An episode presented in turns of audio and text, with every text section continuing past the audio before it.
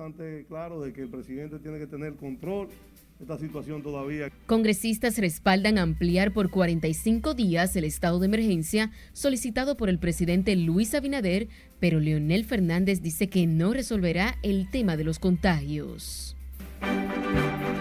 Defender y cuidar todo el recurso costero es una tarea que tiene prioridad. El Banco Interamericano de Desarrollo anuncia financiamiento para rescate de las playas y enfrentar el sargazo. Yo lo que espero es que usted no se deje impresionar ni de la sociedad civil, ni de los medios de comunicaciones, Mientras el empresario Ángel Rondón patalea para que se traiga al exgerente de Odebrecht a declarar sobre los sobornos, el tribunal colegiado rechaza la presencia de Vasconcelos. Rechazados más de un centenar de aspirantes a integrar la Cámara de Cuentas al no pasar depuración en impuestos internos.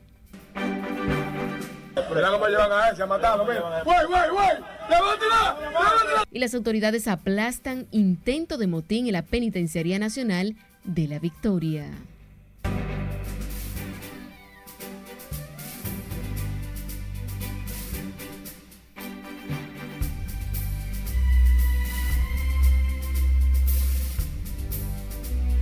Muy buenas noches, bienvenidos a esta emisión estelar de Noticias RNN. Soy Yanelis de León, tenemos muchas informaciones, así que vamos a iniciar de manera inmediata. Lo hacemos con la decisión del presidente Luis Abinader de solicitar otros 45 días del estado de emergencia que fue rechazado esta tarde por el doctor Leonel Fernández, quien lo calificó de ilógico e irracional, argumentando que no resolvería el problema del aumento del coronavirus. Nuestro compañero Jesús Camilo está en directo desde Funglode y nos dice más. Conectamos contigo, Camilo. Gracias, buenas noches. El exmandatario aseguró de manera categórica que estas medidas no detienen la propagación de la enfermedad en el país. Da la impresión que es como que el coronavirus sale de noche. El presidente de la República ha pedido al Congreso extender el estado de emergencia por 45 días, que el país celebraría en medio de las restricciones las festividades navideñas. Sin embargo, el doctor Leonel Fernández considera que ampliar el estado de emergencia y a la vez el toque de queda no resolvería el problema. En cambio, Fernández planteó cerrar a partir de las 9 de la noche los establecimientos comerciales a fin de evitar aglomeraciones que se puede ahora pasar a otra etapa en la que a partir de las 9 se mantengan cerrados los establecimientos, pero que se permita la libre circulación vehicular. Y por tanto ya la policía y las Fuerzas Armadas no tienen que estar en las calles parando a la gente, porque con el hecho de que estén cerrados los establecimientos públicos hay un desincentivo a salir a la calle. Sugiere el expresidente también el libre tránsito a partir de la entrada en vigencia del horario del toque de queda. Que desde las 5 de la mañana hasta las 9 de la noche el país funciona normalmente. Hay circulación vehicular, las tiendas están abiertas, los restaurantes están abiertos, los colmadones están abiertos, los cines, todo funciona normalmente entre 6 de la mañana y 9 de la noche. Entonces no resulta lógico, no resulta coherente que a partir de las 9 de la noche se prohíba la circulación vehicular. Entiende que en el país nunca ha habido confinamiento total, medida que hubiera controlado desde el principio la pandemia. En República Dominicana lo que hicimos fue declaratoria de estado de emergencia. Nunca hubo confinamiento total. El Colegio Dominicano Médico planteó en varias oportunidades que había que cerrar el país, pero nunca se hizo. Leonel Fernández ofreció las declaraciones al encabezar el acto de celebración del 20 aniversario de su Fundación Global Democracia y Desarrollo, al que asistieron académicos, exfuncionarios y otras personalidades. El presidente y líder de la Fuerza del Pueblo aseguró que su opinión es la posición de su partido. Es todo lo que tengo hasta el momento. Vuelvo contigo al set de noticias. Agradecemos Camilo por este reporte en directo desde Funglode. En tanto que la primera dama, Raquel Arbaje, no favorece la flexibilización de las medidas preventivas del COVID-19 en las fiestas de Navidad y Año Nuevo porque podría generar rebrotes y agravar la situación del sistema sanitario. José Tomás Paulino nos pone el tanto. Yo entiendo que debemos mantener el toque de queda. Raquel Arbaque dejó clara su postura a una solicitud hecha por organizaciones del comercio y del transporte para que el gobierno disponga el inicio del toque de queda a la medianoche los días festivos de Navidad y Año Nuevo y no a las 7 como ahora. Pero entiendo que debe mantenerse. Si hay alguna flexibilización, ya lo, lo tomarán, lo informarán en algún momento determinado. Pero como va la situación, como el gobierno ha trabajado, para mantener, si nos fijamos en los países que van en avanzada, o sea, que tuvieron el virus primero que nosotros, están hoy cerrando. Se basó en la experiencia de Estados Unidos y países de Europa donde la reapertura de actividades masivas provocó aumento en los contagios con el letal virus que obligaron a volver a los controles iniciales. La primera dama asistió a una misa conmemorativa del 42 aniversario de la fundación del CONANI en la Catedral de Santo Domingo. Insistió en su preocupación por la violencia de género y los feminicidios, con casi 50 víctimas en lo que va del presente año. Todas las políticas públicas que tienen que estar concatenadas y unidas, trabajar en valores, trabajar con, con, la sociedad civil, las iglesias, trabajar con las entidades como el CONANI, Ministerio de la Mujer. Esto es algo que para nosotros comenzar a ver resultados, eh, tiene que haber un poco de, de mano dura. Noviembre es el mes de la familia y de la lucha por la no violencia contra la mujer. Ese y la protección de niños, niñas y adolescentes son ejes medulares de la política social del gobierno del presidente Luis Abinader, dijo la primera dama Raquel Arbaje. José Tomás Paulino, RNN. A propósito del toque de queda, legisladores oficialistas favorecen la solicitud del gobierno para que el Congreso apruebe un nuevo estado de emergencia por 45 días como medida orientada a contener el avance del coronavirus. Scarlett Guichardo tiene los detalles en la siguiente historia. Perfectamente, estamos esperando que llegue aquí al, al, al Senado. La declaratoria de un nuevo estado de emergencia por la pandemia del COVID-19 sigue siendo tema de debates en la clase política del país. Este lunes, senadores oficialistas señalaron la necesidad de que el país continúe en estado de emergencia ante los efectos de la enfermedad. Pero lo veo bastante claro de que el presidente tiene que tener control de esta situación todavía que esta pandemia. Han visto los desacatos de los últimos días de gente haciendo fiestas en conglomeraciones y eso hay que estar, tener control total, porque la salud es lo primero. Y sin embargo. También el Partido de la Liberación Dominicana adelanta que apoyará cualquier iniciativa que vaya en beneficio de la población. Siempre que sea en defensa de la salud del pueblo dominicano, vamos a estar de acuerdo. Sin embargo, desde la Fuerza del Pueblo que lidera el expresidente Leonel Fernández, se oponen desde ya a una eventual extensión del toque de queda no le ve sentido ni razón a un toque de queda cuando lo que veo por mis barrios y por mis sectores y por mis calles, que lo que hay es un amontonamiento de personas sin mascarilla, tomando, comprando, sin ningún tipo de control del protocolo sanitario. Desde el inicio de la pandemia, el pasado 18 de marzo, la República Dominicana ha permanecido bajo estado de emergencia. Scarlett Guillardo, RNN.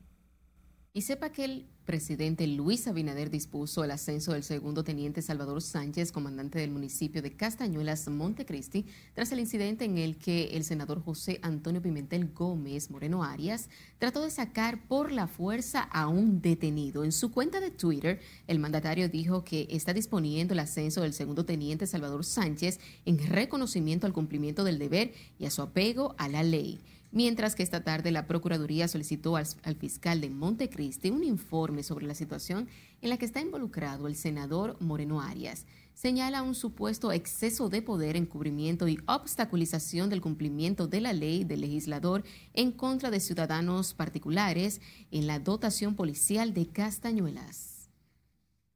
A propósito del tema, el ministro de Interior y Policía advirtió a los funcionarios y legisladores que no permitirá que se viole la ley, esto en referencia a un senador que intentó sacar de la cárcel a un hombre buscado por cometer varios delitos en Montecristi.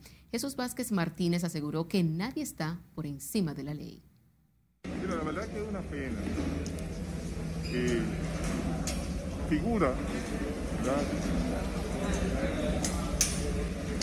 Con una connotación importante un segmento importante de la población no asimilen y entendamos que este tema de la seguridad ciudadana, de este tema del COVID, eh, debe de, debe de contar con la colaboración de todos los sectores y sobre todo de personas conscientes de la gravedad de esta enfermedad. La advertencia del ministro de Interior se produce luego de que el senador por Montecristi, José Pimentel Gómez, acudió a un destacamento policial amenazando por sacar a un allegado suyo sobre el cual pesan tres órdenes de arresto. Ahora tocamos el tema judicial. El empresario Ángel Rondón, señalado como el principal pieza de andamiaje del expediente de los sobornos de Odebrecht, explicó hoy los ingresos que ha recibido en sus años vinculados con esa empresa e insistió en que si hubo sobornos lo sabe Marco Vasconcelo, jefe del consorcio en el país. Mientras que el Ministerio Público dijo que Rondón se ha incriminado con sus revelaciones en el tribunal. Guillermo Tejeda con los detalles de este juicio por corrupción. Yo lo que espero es que usted no se deje impresionar ni de la sociedad civil, ni de los medios de comunicaciones, porque aquí hay medios de comunicaciones que tienen sus corruptos favoritos. Ángel Rondón continuó este lunes explicando al tribunal las marañas de sus cuentas bancarias para justificar los millonarios ingresos recibidos de Odebrecht. Ellos dicen que efectivamente yo manejé 983.6 millones de pesos en 16 años, porque es importante establecer que son 16 años, más 2.6 millones de dólares. Y ellos señalan ahí, en la página 68, 69 y 70, que esas empresas todo eran para esconder esa transferencia. Pero ellos mismos dicen, ellos mismos dicen que yo soy socio de todas esas empresas. Como yo siempre he dicho, o toro o vaca. O sea, yo no puedo esconder algo que es mío y lo transfiero a otra empresa que es mía. Mientras que Wilson Camacho, director del Departamento de Prevención de la Corrupción, rebatió a Rondón y se refirió a su declaración de que si hubiese hablado Marco Vasconcelos, se cae el gobierno de Danilo Medina en la clase política dominicana. Es que se sepa la verdad, que nosotros, este Ministerio Público no le tiene miedo a la verdad. No le tenemos miedo a la verdad. Que venga Marco Vasconcelos y ahora sí que entre el mar. Que entre el mar si tiene que entrar porque no le podemos tener miedo a la verdad y no podemos aceptar esos pronunciamientos simple y llanamente y que queden en el aire sin ninguna consecuencia. No estoy diciendo consecuencia en contra del acusado, yo estoy hablando de consecuencias procesales. El Ministerio Público en la audiencia de este lunes intentó interrogar de nuevo en el tribunal a Rondón. Tiene derecho a no responder, es cierto, pero yo tengo derecho a preguntar. A lo que se negó el empresario y sus abogados repicaron. Porque es un show lo que el magistrado Camacho está armando aquí. ¿Por qué no lo interrogó en, tres años? Lo citó a interrogarlo. ¿Por qué no lo cita ahora a interrogarlo? Es lo que quiere armar un espectáculo que usted tiene que impedirlo aquí. El 319 es inconstitucional. Eso choca contra eh, eh, el principio de inocencia. Hasta que no se conozca la prueba, él no puede contestar nada. Todo lo que usted hoy escucharon en esa lectura, en ese nivel, en ese mamotreto, son suposiciones la presidenta del tribunal, Giselle Méndez, tuvo que intervenir en varias ocasiones para retomar el control del juicio entre las disposiciones simultáneas, tanto del Ministerio Público como los abogados de la defensa. En este momento lo que está ocurriendo es una negativa a responder, abogado, las preguntas que el Ministerio Público, amparado en el artículo 319, desea hacer. Guillermo Tejeda, RNN. Y más tarde, el primer tribunal colegiado del Distrito Nacional rechazó la petición del director de la PETCA, Wilson Camacho, para que compareciera en el juicio por sobornos al exgerente de Odebrecht en el país, Marcos Cruz Vasconcelos. Las magistradas presididas por Giselle Méndez consideraron que Vasconcelos está protegido por la Constitución y los tratados internacionales para no autoincriminarse. Camacho quiso que Vasconcelos eh, diera su testimonio sobre las revelaciones del representante comercial de la Odebrecht, Ángel Rondón, de que se sacó del país al gerente Marcos Cruz por temor a que fuera y se afectara al presidente Medina y el sistema de partidos. Continuando con este tema, la coordinadora de Participación Ciudadana, Sonia Díaz, pidió al Ministerio Público profundizar las investigaciones sobre las revelaciones hechas por el empresario Ángel Rondón, representante comercial de la firma Odebrecht. Dijo además que el ex procurador Jean Alain Rodríguez debe pronunciarse y aclarar en cuáles condiciones dejó el caso de sobornos de la firma brasileña.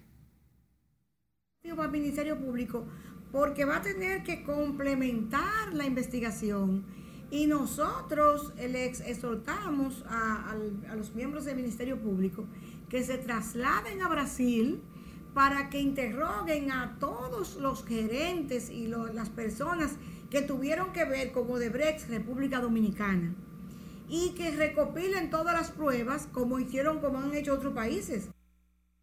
La coordinadora de participación ciudadana expresó además que el Ministerio Público tiene la responsabilidad de presentar las pruebas contra todo el que está implicado en uno de los principales escándalos de corrupción en el país.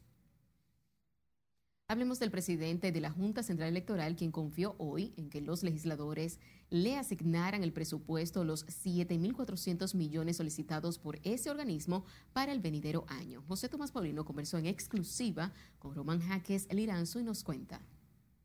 la Junta Central Electoral lo que está es haciendo una evaluación general el Pleno del órgano rector de comicios tiene una amplia carpeta de proyectos para el 2021, pero está consciente de que para concretarla es vital contar con los recursos suficientes. Por eso replanteó al Congreso Nacional la partida de fondos solicitada por la gestión saliente. La Junta en la gestión pasada solicitó 7.400 millones y yo creo que es una, una cantidad razonable según lo que hemos estado viendo. ¿Lo va a replantear al Congreso Nacional? Ya lo replanteamos. Román Jaques, presidente de la Junta Central Electoral, habló en exclusiva para RNN. Tiene entre sus prioridades fortalecer la institucionalidad y eficiencia de la Junta Central Electoral con base a la eliminación de absurdos trámites burocráticos como la obligatoriedad de legalizar las actas expedidas por el registro civil. Esperamos que en los próximos días ya esto esté definitivamente eh, descartado. Esta semana los miembros del órgano rector de comicios continuarán su visita a las oficinas y dependencias en el Distrito Nacional, luego irán al interior del país y a las representaciones en el exterior. Óigame, ¿cómo se siente usted? ¿Cómo están los ánimos suyos como miembro de la Junta? Todo muy bien, vamos positivo. ¿eh? Para cumplir su cronograma de trabajo y decidir temas vitales, el Pleno de la Junta Central Electoral sesionará de manera ordinaria los miércoles de cada semana. José Tomás Paulino, RNN. Y recuerde seguirnos en las diferentes cuentas de redes sociales con el usuario arroba noticias RNN y a través de nuestro portal digital www.rnn.com.do porque actualizamos todas las informaciones las 24 horas del día, los 7 días de la semana. Pero es que hay un sector de la ciudadanía que no va a colaborar. Este apoyo se financiaría la realización de estudios de diagnóstico. No nos cambie porque al volver, las iniciativas del presidente Luis Abinader y el BID para rescatar nuestras playas del sargazo. La gente tiene que entender que ningún gobierno tiene posibilidad de nombrar a todos sus miembros. Y lo que aconseja el expresidente Hipólito Mejía a los militantes del PRM que presionan por empleos. Los detalles en un momento.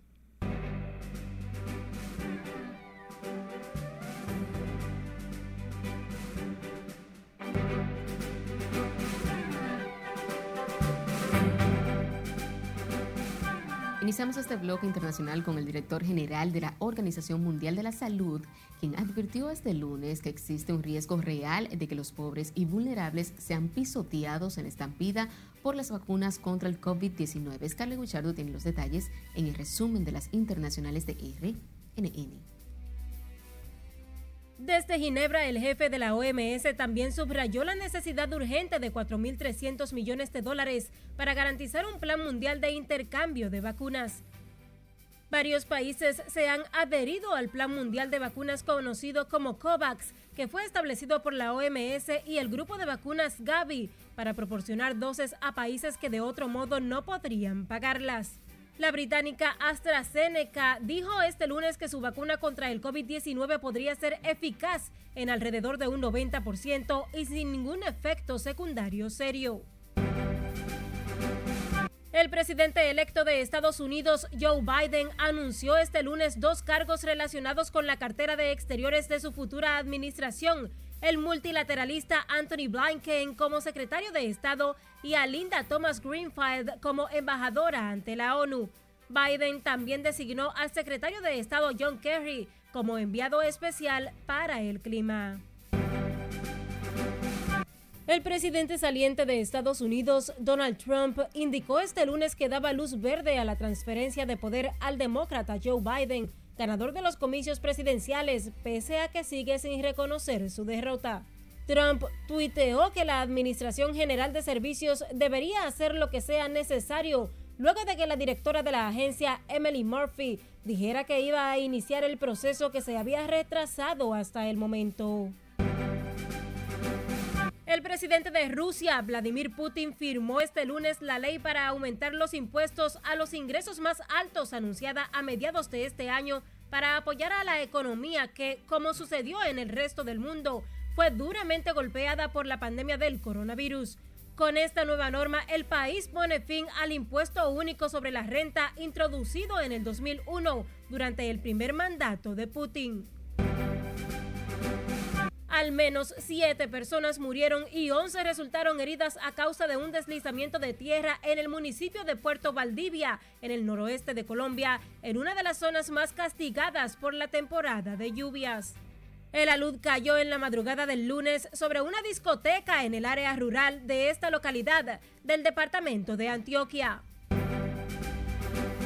Las autoridades mexicanas extrajeron un total de 113 cadáveres y otros restos humanos de una fosa clandestina localizada en El Salto, una localidad cercana a Guadalajara, la capital del estado occidental de Jalisco. Hasta el momento se han podido identificar 30 personas, 28 hombres y 2 mujeres.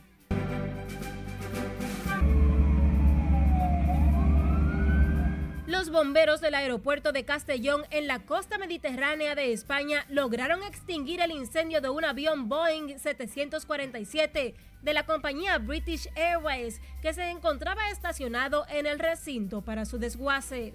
El fuego se inició en la parte delantera del avión, donde las aeronaves estacionadas en las inmediaciones, también listas para ser desguazadas, se han retirado como medida de precaución.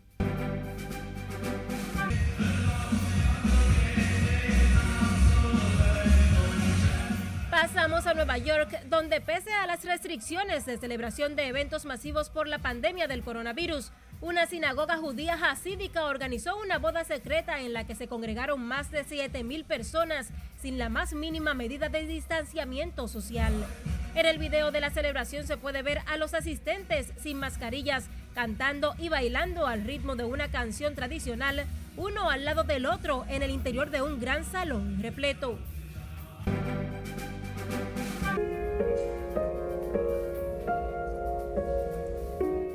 Y terminamos con el peculiar concierto del músico Paul Barton en Lopburi, Tailandia, que contó con una audiencia de centenares de monos subidos a su espalda, a su cabeza y al piano. Dando vida a las notas de Para Elisa de Beethoven, el pianista británico tocó para los macacos en una zona de templos donde tranquilizó a los primates que mordieron la partitura. En las internacionales, Scarlett Guichardo, RNN. Retomando con las informaciones nacionales, el presidente Luis Abinader encabezó hoy la firma de acuerdos entre el Ministerio de Turismo y el Banco Interamericano de Desarrollo para la recuperación de las playas y enfrentar el sargazo. El BID aporta más de 11 millones de dólares en estas iniciativas y nuestra compañera Laura Lamar nos tiene los detalles. Una comunidad pujante y que siempre está muy preocupada por su desarrollo el acuerdo contempla la intervención de 35 playas, las cuales han sido incluidas en proyectos de rescate para futuro inmediato.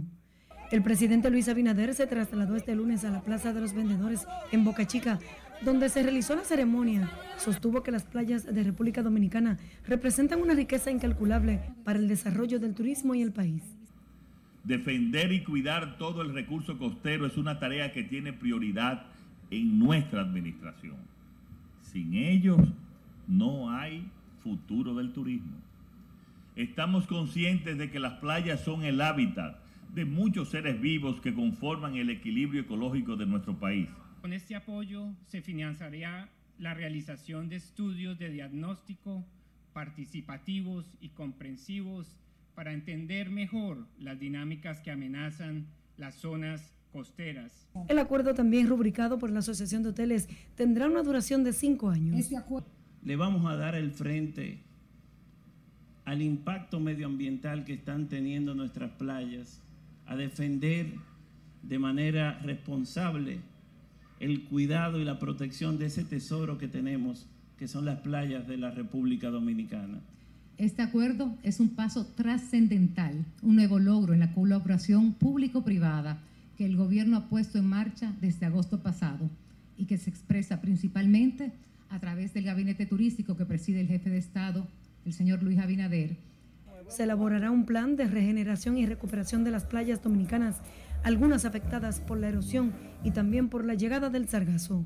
Para monitorear la ejecución del proyecto financiado por el BDI, se creará una comisión formada por las instituciones involucradas en estas iniciativas. Laurila Mar, RNN. En otro giro informativo, el ministro de Obras Públicas del ICNE Ascensión informó que las lluvias que se han registrado en los últimos días han afectado el desarrollo de los trabajos que realizan en el país. Explicó el funcionario que están centrados en la reconstrucción de las calles y bacheo de las vías para corregir los daños provocados por las aguas. No, las aguas son un problema para los alcaldes y obras públicas, porque eh, el deterioro de y sobre todo el tema del, mantenimiento, y que tiene que ver mucho, y aprovecho, que tenemos que cambiar la cultura, señores, de los desperdicios, estarlo tirando a la calle. Porque cuando se. La basura y, la, y esa cultura lamentable que hemos hecho muchos dominicanos, sobre todo aquí en la capital, porque en el interior la situación en muchos pueblos es distinta. El Ministerio de Obras Públicas intervino la avenida 27 de febrero, que se deterioró por las lluvias. El ministro de Obras Públicas también habló sobre los trabajos en la autopista Duarte, importante vía, que está en malas condiciones en diferentes tramos. En tanto que el expresidente Hipólito Mejía valoró los primeros 100 días de gobierno de Luis Abinader con énfasis en la respuesta a la crisis sanitaria y llamó a los PRMistas a no desesperarse por los empleos. Si le dice aquí no nos cuenta. Obviamente el pueblo lo ha, definido como pasos positivos en pro del cambio. El expresidente de la República considera que la gestión de Abinader está muy por encima de lo que reflejan las encuestas. El expresidente de la República renovó sus recorridos por las oficinas públicas, visitando este lunes el ministro de Obras Públicas. Aquí el ex jefe de Estado se refirió al desempeño del gobierno, que este jueves arriba sus primeros 100 días me satisface esa, esa cualificación. Y lo más importante es lo que, lo que, lo que viene. En una época de muchas dificultades. ¿eh? Bueno, que ustedes sepan que aquí y en el mundo entero hay grandes y graves problemas. Se ha enfrentado con dinamismo, con trabajo arduo, muy duro y en, medio de dificultades de todo tipo. Hipólito Mejía también le respondió a los PRMistas que presionan al gobierno por empleo. No, no es recomendación. La gente tiene que entender que ningún gobierno tiene posibilidad de nombrar a, todos sus miembros y simpatizantes. Es un proceso, se ha ido poco a poco dentro de, las condiciones y lógicamente de un cambio, que hay nuevas leyes que hay que respetar. Asimismo, el exmandatario negó que exista un acuerdo entre Luis Abinader y el expresidente Leonel Fernández. Eso existe en la, mente de ustedes. No, eso no, no hay nada escribido, como dijo un amigo mío. Esos son coincidencias coyunturales. A pesar de lo señalado por Hipólito Mejía, el PRM y la Fuerza del Pueblo se han puesto de acuerdo para la conformación del Consejo de la Magistratura y otros temas. Sila Disaquino, RNN. Continuando con el tema, legisladores del Partido de la Liberación Dominicana advirtieron este lunes que cumplido los 100 primeros días del gobierno del presidente Luis Abinader ponen fin a la luna de miel para iniciar su papel opositor. Margaret Ramírez nos amplía. Pero de manera muy formal estaremos de frente para todas aquellas eh, eh, iniciativas Para los diputados del PLD, el gobierno ya ha tenido el tiempo y el apoyo suficiente para sus primeras ejecutorias y enfrentar la crisis económica y sanitaria del COVID-19. Aseguran a partir de ahora jugarán su rol de partido de oposición para defender los intereses del pueblo. Nosotros simplemente decimos que los 100 días que acaban de transcurrir, que fueron una especie de luna de miel que culturalmente se le da a los partidos comienza un periodo pero podemos decir que tuvieron, tuvieron básicamente referido a una falta de improvisación en lo que tiene que ver con la dificultad que tuvieron hasta para articular un proyecto de presupuesto general del Estado. Nosotros ya tenemos los, cañones, las armas aceitadas para disparar en cuanto a las acciones que vengan a perjudicar a la población. Para otros congresistas de oposición, el gobierno no ha cumplido con las promesas de los 100 días y ahora debe enfocarse en gobernar. Queremos ver más, ya no queremos solo ver préstamos, eh, solicitudes de préstamos, sino queremos accionar, queremos que verdaderamente nuestro presidente trabaje a favor de lo que es nuestra niñez.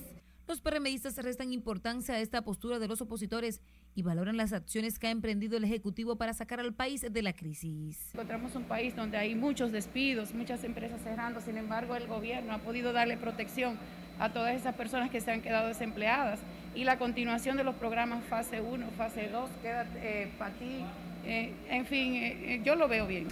¿Pero qué oposición van a hacer si ellos primero tienen que limpiar sus problemas dentro de la casa, que cada día se le van personas para el otro partido que, salió de ellos. Y además de que eh, algunos de ellos tienen claramente que rendir cuentas a este país. Reto inmediato que tiene el gobierno en el Congreso es la aprobación del presupuesto del próximo año, que pudiera ser torpedeado por los legisladores peledeístas, atendiendo a su rechazo a la eliminación de los programas sociales y a la reducción de partidas a los partidos políticos. Margaret Ramírez, RNN. Ahora nos vamos a la ciudad corazón, donde la población ha calificado como positivos los 100 días de mandato del presidente Luis Abinader. Junior Marte nos amplía. El presidente Abinader ha puesto en su agenda a Santiago, ciudad que ha visitado en varias ocasiones para impulsar obras y reunirse con los sectores productivos y sociales. Aquí esperan que el gobierno continúe enderezando algunas cosas. Pendiente está el manejo que va a dar el sector transporte, pendiente está cómo lo hará después de haber retirado las ayudas uh, instauradas al pueblo a raíz de la pandemia. Y pendiente está el desarrollo y el curso que tendrá el gobierno a partir del año 2021. Es un gobierno nuevo, eh, las experiencias se van adquiriendo con el tiempo.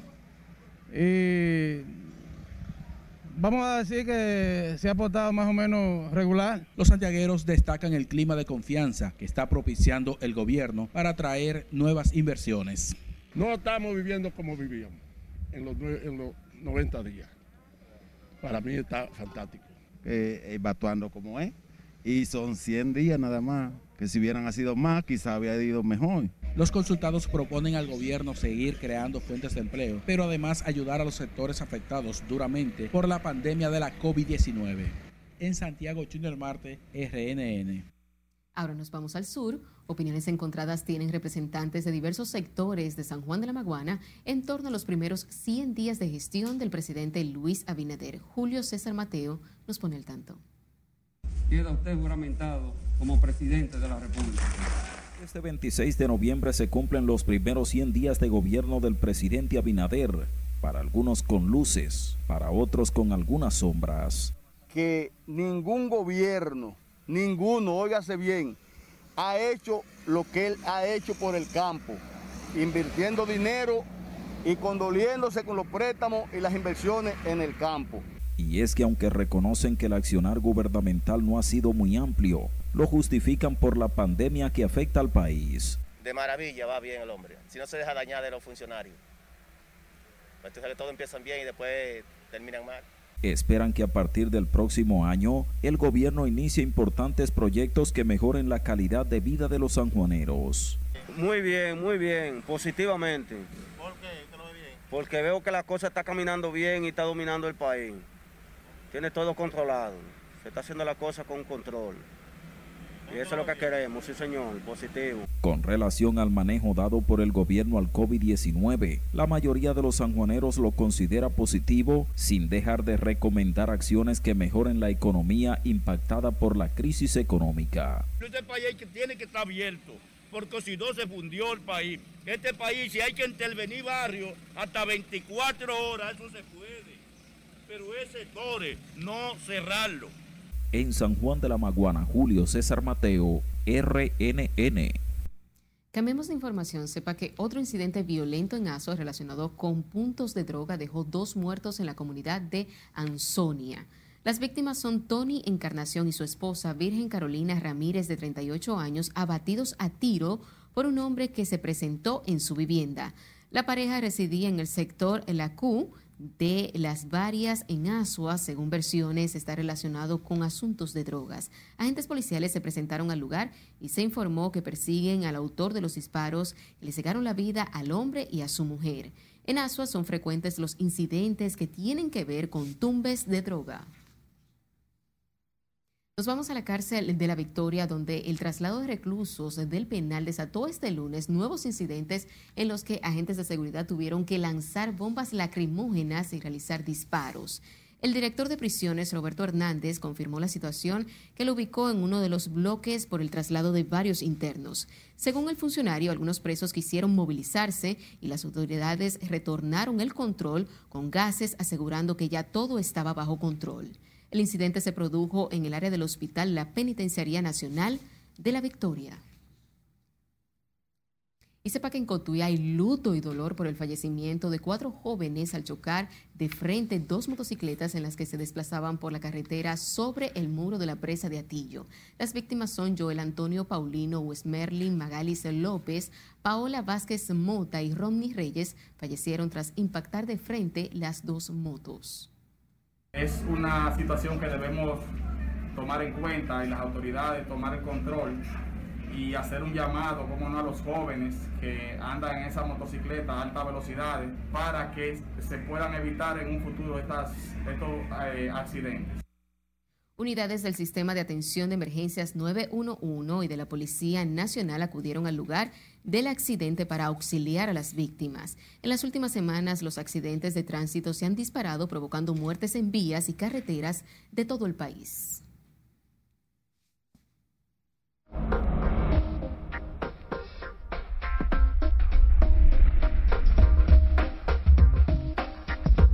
Sepa que se mantiene para este martes la incidencia de una vaguada que ha generado lluvias en el noreste de la República Dominicana. Cristian Peralta nos pone el tanto. Pasamos contigo, Cristian.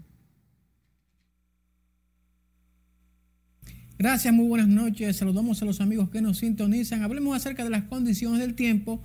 Debemos destacar que una vaguada sigue incidiendo en las condiciones del tiempo de la República Dominicana. Y fíjense ustedes acá, porque esta zona está siendo monitoreada por el Centro de Huracanes de Miami, pese a que ya se va acabando la temporada de huracanes, con bajo potencial, como vamos a ver más adelante, pero también el hecho de que aquí está esa vaguada que, bueno, ha estado incidiendo y ha generado esas lluvias la tarde de hoy y también se esperan para mañana, quizás con una mayor incidencia en buena parte de nuestro país, aportando mucha humedad, así que téngalo usted pendiente para el día de mañana, que no está mal que salga con su paraguas porque esas lluvias continuarán para el día de mañana y ya comenzará a alejarse entonces para el próximo miércoles. Veamos entonces la proyección de las lluvias porque ahí están, miren cómo este martes se esperan ese aumento en cuanto a las condiciones de lluvias, incluso acompañadas de tronada, tal como ha acontecido en el día de hoy.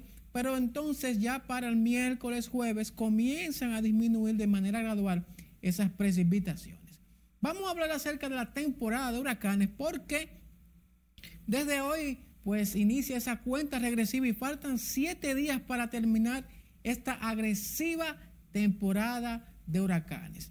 Decimos esto porque ha sido una temporada si vamos entonces a la próxima gráfica, donde eh, el primer ciclón que se formó fue la tormenta tropical Arthur. Y escuchen esto, se formó el día 16 de mayo a las 11 de la noche, pues mucho antes de que iniciara de manera oficial la temporada de huracanes. Esta fue la trayectoria que pues siguió y afectó parte de Carolina del Norte. Miren ustedes esa curvatura que estuvo haciendo. Por supuesto que durante estas presentaciones les vamos a llevar a cabo o les vamos a llevar los datos sobre lo que ha acontecido de manera resumida en esta agresivamente activa temporada de huracanes que ya, como sabemos, pues también queda marcada como una de las más peligrosas en lo que se tiene registro meteorológico. es todo lo que tenemos en cuanto a las condiciones del tiempo. Usted continúe ahí con la emisión estelar de noticias RNN porque les tenemos mucho más. Bueno, porque mientras más seguridad hay, la gente se siente más confiable en la calle. Que trate de cuidarse. Por aquí mayormente la gente anda libre. Es momento de pausar, pero al regresar, la angustia por encontrar una cama para pacientes del COVID-19 en los hospitales públicos. Ella tenía que hacerse una operación y cómo marcha la salud de las magistradas Miriam Germán y Rosagna Reyes, recluidas en diferentes centros de salud. Todo esto y más cuando regresemos, siga con RNN Emisión Estelar.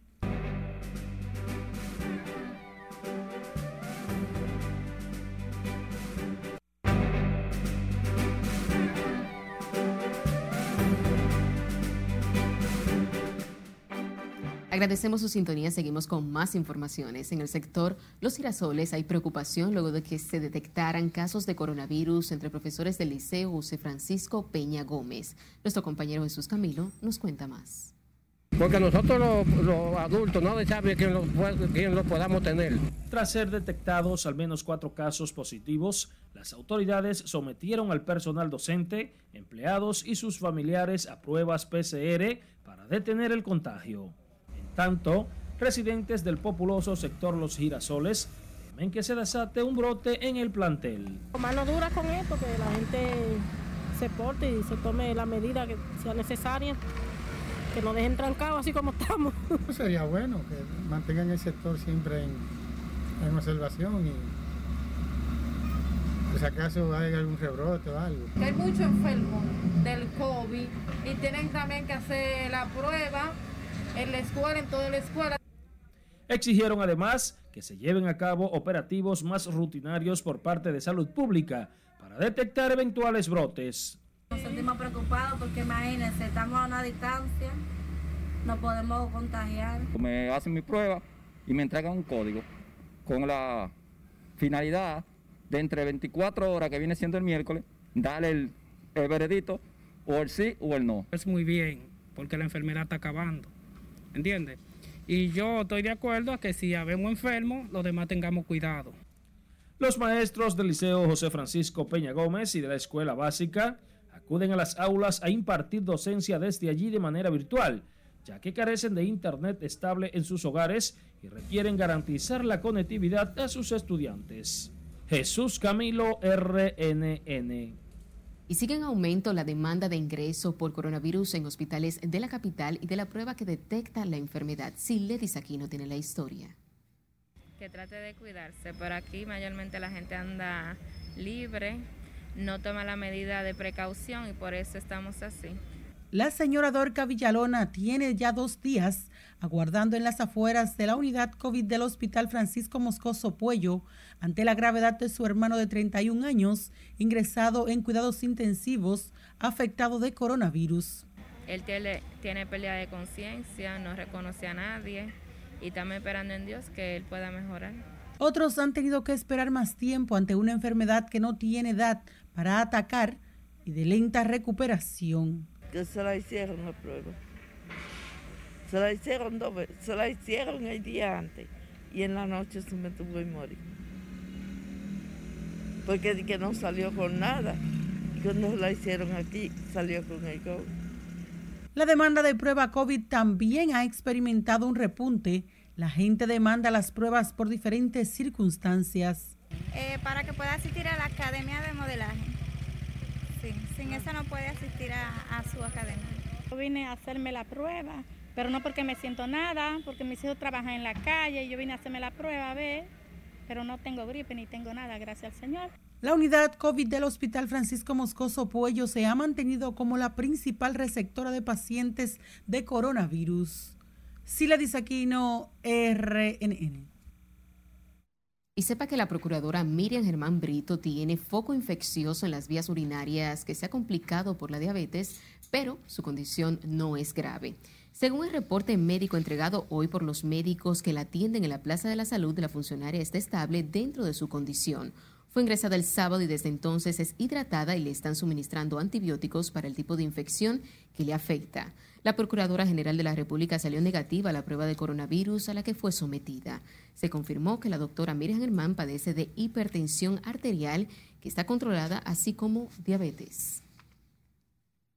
Y otra funcionaria judicial que sigue con problemas de salud es Rosagna Reyes, quien sigue necesitando sangre con carácter de urgencia para someterla a una operación.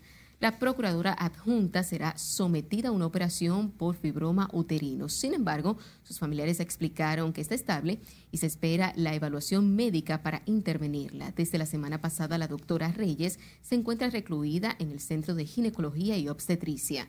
Los niveles de hemoglobina de la funcionaria judicial siguen siendo bajos, por lo que este lunes se realiza una jornada de donación de sangre en la Dirección Metropolitana de Salud.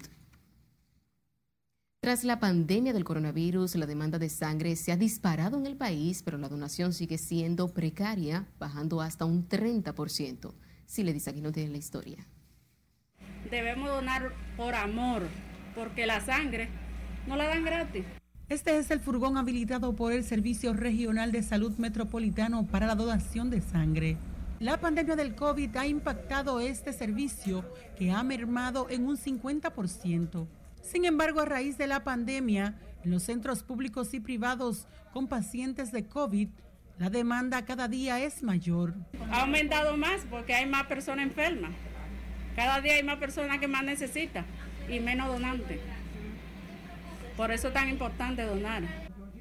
La encargada del área de donación de sangre de la Regional de Salud Metropolitana llama a donar y contribuir a salvar vidas. A donar, que vengan, que aquí hay protección. No se van a infectar con el virus, pues la gente le tiene mucho miedo al coronavirus. Pero aquí se está haciendo un trabajo de calidad excelente. Los ciudadanos como esta mujer se identifican con la cultura de la donación. Porque me gusta y ya lo he hecho antes, he donado sangre. Y yo sé que mi sangre es difícil, yo soy AB negativo, entonces eso me motiva también.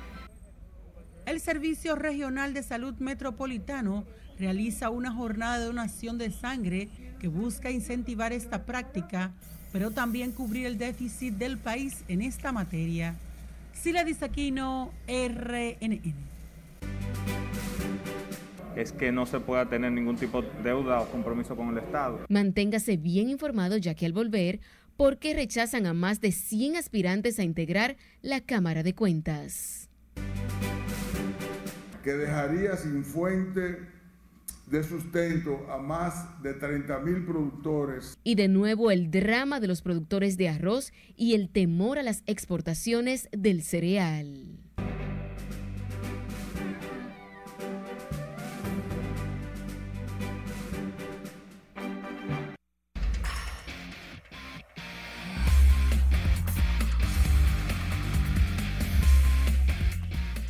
Muy buenas noches. Lanzador de las grandes ligas, Carlos Martínez, de Puerto Plata para el mundo, nos tiene estas palabras. Vamos a escuchar. Es oportuno aclarar que en ningún momento he propiciado ni patrocinado el evento ocurrido en Puerto Plata el día 22. Ni tampoco era mi intención de que mi efímera participación en la que me había envuelto pudiese producir efectos indeseados entiendo que debería haber sido más reflexivo. Ajá. Mm. Y es que el lanzador el Tsunami Martínez estuvo encabezando con una artista urbana, más adelante le daremos detalles de eso con Milian Solano, una caravana en Puerto Plata. Literal, su jipeta y el musicón, Carlos Martínez encabezando la caravana con más de 100 motoristas. Los cardenales de San Luis dijeron que no van a tolerar faltas a protocolo de salud por ninguno de sus jugadores en ningún lugar del mundo. Mientras tanto, Carlos Martínez pide excusas vemos a su acompañante cambiar de vestuario en varias ocasiones. Y bien, ¿a cuántos someterán? En nuestra sesión de diversión sabremos. Mientras tanto, otro lío. Wilfrid Obispo, lanzador de las estrellas orientales, detenido por la policía. Estaba con un musicón fuera de horario y cuando lo intentaron detener se armó el corredero. Es suspendido por la Liga Dominicana de Béisbol y su equipo, las Estrellas Orientales, no dicen ni esta que es mía. ¿Por qué? No sabemos. Mientras tanto, el de la camiseta blanca discutiendo después del pleito con la policía es Wilfrid Obispo. Por otro lado, más problemas. Los peloteros no dejan de sonar. En los Tigres del Licey, según Salud Pública, solamente hay 13 positivos de COVID. Pero faltan pruebas del fin de semana. Y me dicen que son muchísimos los que tienen síntomas de COVID. Al menos podrían llegar a 30. Claro, hay que esperar el parte médico porque usted puede tener una gripecita y no ser COVID. Pero como son jugadores del Licey y ahí hay un brote, a Dios que reparta suerte. Por otro lado, los gigantes del Cibao también están en la chercha del COVID, no se están cuidando mucho y junto con el Licey, al menos hasta el próximo viernes, no podrán jugar. Mientras tanto, la liga sigue tratando de definir con los otros cuatro equipos, pero este lunes Llovió en Santiago, tanto en el Estadio Cibao que se suspendió el juego entre Estrellas y Águilas. Y ahí es el momento del bye bye. Suspendido el partido, llovió. Ahora bien, en la Romana también. Se suspendió en la Romana, Leones Toros. Y hay un doble juego en el Estadio Quiqueya Juan Marichal este martes, dos de la tarde, escogido Toros. Los Toros serán los locales. Una hora después de terminar ese juego, se va a jugar el otro encuentro siendo los Leones del Escogido locales, porque algo hay que hacer. Felicidades, Luis Rojas. Se queda como manager de los Metros de Nueva York. Muy bien merecida esta decisión del joven estratega dominicano, hijo de don Felipe Alou, hermano de Moisés Alou, de una familia de béisbol serio en su trabajo conocedor del béisbol, con 162 juegos tiene que ser diferente. Mientras tanto, Francisco Camacho en mi pase revista los logros en primeros 100 días. Dice él que la unidad de la familia deportiva es uno de los puntos claves y en ello el Comité Olímpico Dominicano y las federaciones deportivas han jugado un rol estelar. Dice Luis Mejía del Comité Olímpico Dominicano que el optimismo, la confianza y el mejor atributo de Camacho, la humildad, mantienen al deporte con un buen inicio de gestión y que ojalá sus compañeros estén ahí emulándolo. ¡Ay! El abejón Fortuna le dio varios tablazos al mexicano Antonio Lozada Torres y le ganó por nocaut en el sexto asalto. Esto fue en una pelea de las 135 libras y espera el abejón Fortuna estar disputándose el título en los próximos meses, quizás para diciembre, enero. El avión Fortuna está loco. ¡Ay! Y finalizamos con un chapuzón. Fernando Tatis Jr., mientras todo el mundo está vuelto loco haciendo caravanas y jugando con Kobe, en el, él está nadando, buceando sin oxígeno y disfrutando de su juventud por un lado y de sus días libres por el otro. Así es mejor, bajo el agua, tranquilo, solo. Sí. bien, bien. Manny, yo estoy preocupada porque yo me quiero poner la gorra del Licey. Entonces, ¿qué tú crees que pasará con el Licey? Trata de no ponerte nada azul por el momento en el que definimos. Qué mal. Sí, esto es difícil. Muchísimas gracias, Manny, por todas las informaciones. Más de un centenar de aspirantes a integrar la Cámara de Cuentas han sido descartados tras ser depurados por la Dirección de Impuestos Internos. La Comisión Permanente de la Cámara de Cuentas descartó 110 de los 432 postulantes por tener deudas pendientes con el fisco. Eh, les recordamos que uno de los requisitos que establece la ley 1004 en su artículo 12 es que no se pueda tener ningún tipo de deuda o compromiso con el Estado y por eso los invitamos. Hay unas cuantas personas que tienen esa problemática y por ende van a ser eh, descartados por la comisión. Este lunes, la encargada del Departamento de Normativas Tributarias de la Dirección General de Impuestos Internos, Chanés Casado, expuso a los diputados la situación tributaria de numerosos aspirantes a integrar el organismo fiscalizador. El presidente de la comisión, Rogelio Alfonso Genao, señaló que están conociendo el estatus de los postulantes y que posteriormente informarán a cada uno de los rechazados el motivo de la decisión.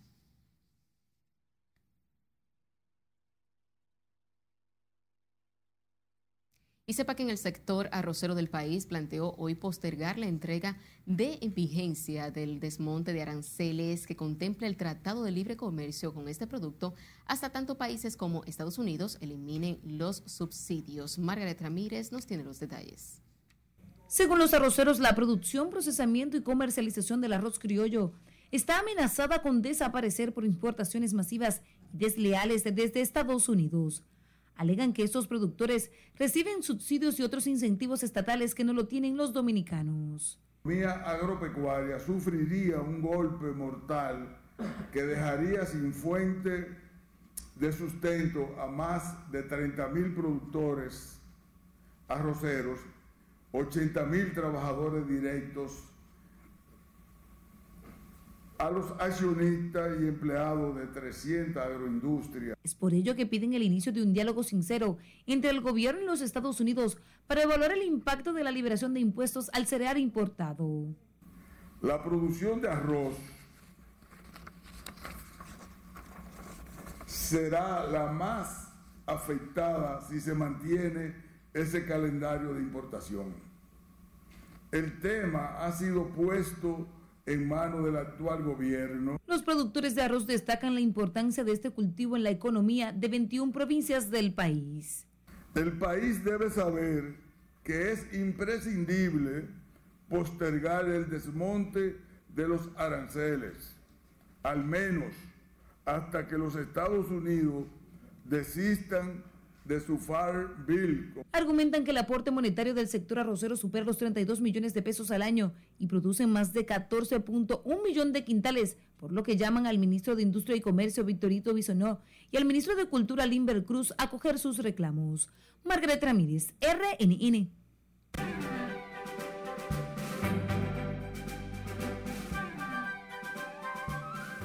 Hola, ¿qué tal? Muy buenas noches. Los premios HIT se realizarán próximamente en Punta Cana. Más detalles a continuación. La nueva entrega de premios HIT se llevará a cabo en República Dominicana este 17 de diciembre. Desde el atardecer se vestirá de alegría y magia para acoger la quinta edición de los premios HIT, los galardones que unen a toda Latinoamérica desde este punto del Caribe. Ya empieza la cuenta regresiva para cumplir esta gran cita con todas las medidas de bioseguridad y con aforo controlado para poder celebrar juntos esta nueva entrega HIT que será conducida por el reconocido y galardonado anfitrión cubano-americano de radio y televisión Enrique Santos, presidente y director creativo de HIT Latino y quien compartirá espacio con las presentadoras Anaís Castro y Osmariel Villalobos, mientras que el set digital estará a cargo de la conductora y actriz dominicana Isaura Taveras, y el influencer colombiano Mauro Ruiz. En medio de la crisis sanitaria que atraviesa el país, los viejos del humor Hochi Santos y Cooking Victoria se reinventan y presentan su propuesta virtual Humor en Pandemia Volumen 1 en modalidad pago. Es el primer show de humor dominicano en modalidad Facebook, Pay Events, Pay Per View y Vimeo que se realizará el viernes 27 de noviembre a las 8 de la noche, hora en Estados Unidos, y 9 de la noche, hora de República Dominicana, bajo la producción de Teledon.us. El espectáculo será transmitido por las plataformas digitales Facebook, Pay Events y Vimeo a un costo de 9.99 dólares. El exponente urbano Back Bunny dio positivo al coronavirus, por lo que no pudo participar de manera presencial en los American Music Awards 2020 donde resultó ganador en las categorías Artista Favorito Masculino Latino y álbum favorito latino por su disco YHLQMDLG, informó en un comunicado la agencia La Cosley. El exponente urbano optó por hacer su aparición de manera virtual desde su hogar en Los Ángeles, California, donde presentó a las nominadas como artista favorita femenina latina. La cantante de música urbana Denise Michelle Tejada, alias La Perversa, permanecerá detenida hasta este miércoles en Puerto Plata, informó Osvaldo Bonilla, fiscal titular de Puerto Plata. La Urbana este fin de semana protagonizó una caravana propiciando la aglomeración de personas a pesar de las medidas de distanciamiento físico dispuestas por las autoridades para frenar el COVID-19. El fiscal Osvaldo Bonilla dijo que la joven será presentada ante un juzgado de paz junto a otras tres personas apresadas por violar la ley de tránsito y la ley general de salud. Respecto al pelotero Carlos Tsunami Martínez, quien se presentó este lunes a la Policía Nacional, no figura entre las personas que serán acusadas por el Ministerio Público. El caballo mayor Johnny Ventura aseguró que el narcotráfico está financiando la música urbana y que eso se nota en la cantidad de bienes adquiridos rápidamente por sus exponentes. Hoy en día justamente se sustenta en los géneros nuevos y tú ves que un muchachito que empieza anteayer ya mañana tiene un Lamborghini. La pregunta sería, ¿Cómo produce ese dinero? indicó. El destacado merenguero dominicano sostuvo que ciertamente la música sí es rentable para obtener bienes, pero que antes de disfrutar de los beneficios se debe hacer carrera y convertirse en un artículo que promueva a la compra.